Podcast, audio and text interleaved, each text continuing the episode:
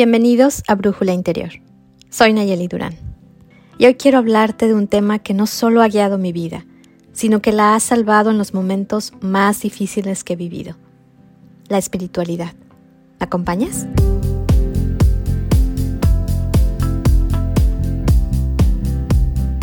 Antes de comenzar a abordar el tema, quisiera abrir un paréntesis para hacer una distinción entre la espiritualidad y la religión. Aunque muchas veces van de la mano, no necesariamente son interdependientes, o una no es consecuencia de la otra. La espiritualidad puede ser practicada individualmente, no tiene reglas específicas y se enfoca principalmente en el camino personal de descubrir quiénes somos y hacia dónde vamos. Mientras que la religión generalmente se construye en comunidad, está pegada a deidades y tiene un código de reglas o mandamientos. Cierro paréntesis. Yo descubrí la espiritualidad a través de la apreciación de la naturaleza.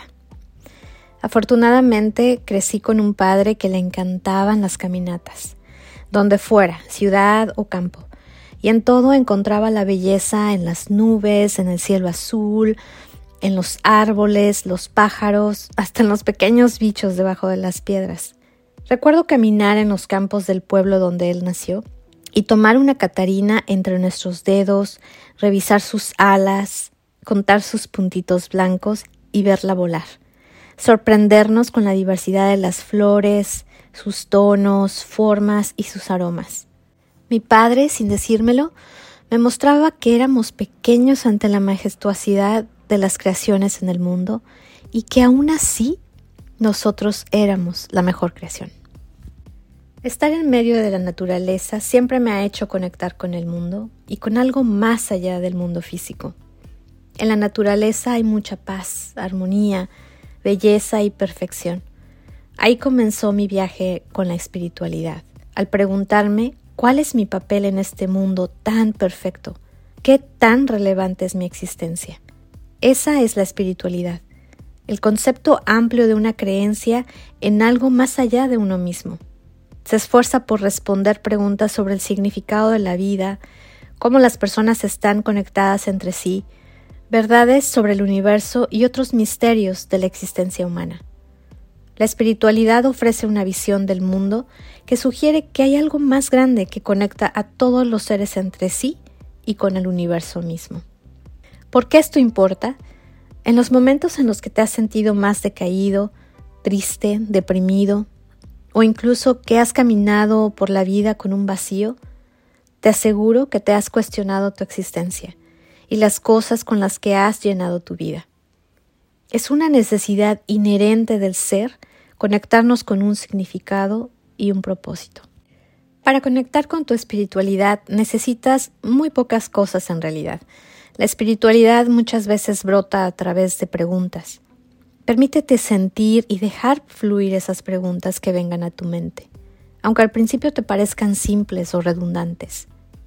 La espiritualidad se nutre de tres cosas importantes, espacio, tiempo y presencia. Nunca he conectado con mi espiritualidad en lugares que alteran mis sentidos, y la evidencia indica que el buscar lugares que tengan armonía para ti puede ser un parque, tu propio jardín, hasta tu sillón preferido al lado de la ventana con mucha luz pueden ser tus lugares sagrados. ¿Cuál es el tuyo? Podrás identificar el espacio correcto porque cuando estás en él te lleva a la calma. Sientes tibio el corazón y le da un masajito a tus sentidos. El lugar puede existir o lo puedes crear. Ordenar una parte de tu casa, poner los adornos que te gustan o incluso prender una vela con los aromas que te gustan. Y ahí está tu lugar. El tiempo en la espiritualidad no solo se trata de hacerte el tiempo en tu apretada agenda, sino darte el tiempo de estar contigo, sin prisas. Si caminas, hazlo por al menos 10 minutos mientras meditas en las preguntas que han llegado a tu mente.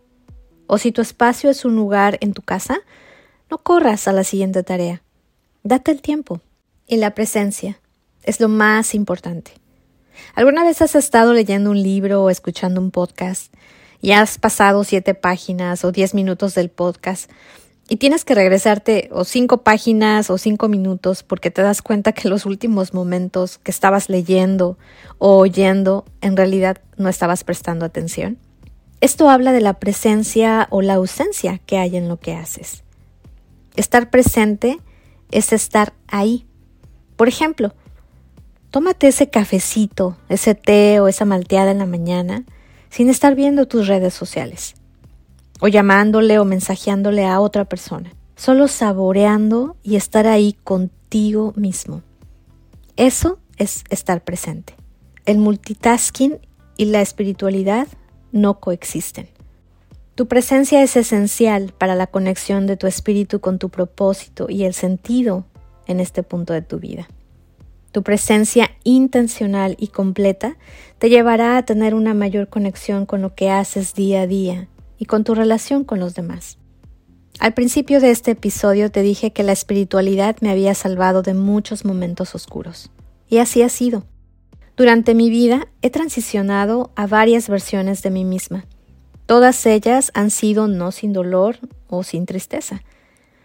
En todos los procesos de cambio que han sido dolorosos, la espiritualidad me ha ayudado porque me conecta con el significado de las experiencias que he vivido. Como por ejemplo, el mudarme a un nuevo país y dejar todo lo que me era cómodo, conocido o familiar, el enfrentar algunas decepciones o rupturas amorosas, los momentos en los que sentía que no encontraba dirección en mi vida profesional, vivir una pandemia lejos de mi familia, el casi perder a una de las personas que más amo por COVID, o el perder a mi padre el año pasado. Todos ellos son ejemplos en los que vives y tienes dolor que es difícil de explicar y de vivir día a día con los que amas. Sin embargo, en esos momentos más oscuros, abres la ventana de la espiritualidad, donde conectas con algo más grande, más poderoso y más sabio que tú. Lo llames como lo llames, yo lo llamo Dios.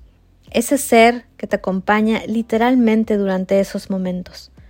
Te ayuda a encontrar respuestas a través de las cosas simples de la vida. Y una vez conectado con ese ser, tu mundo vuelve a encontrar su sentido, su color, su alegría y sobre todo tu vida afianza su propósito. Todos somos seres espirituales, pero no todos estamos conectados con nuestra espiritualidad. Si aún no lo has hecho, te invito a hacerlo.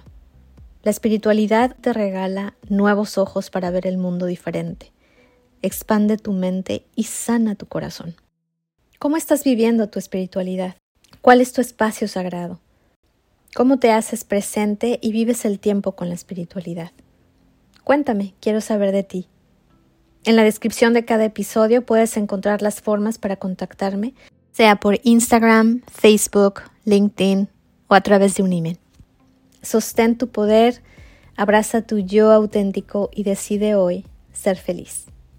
Hasta la próxima.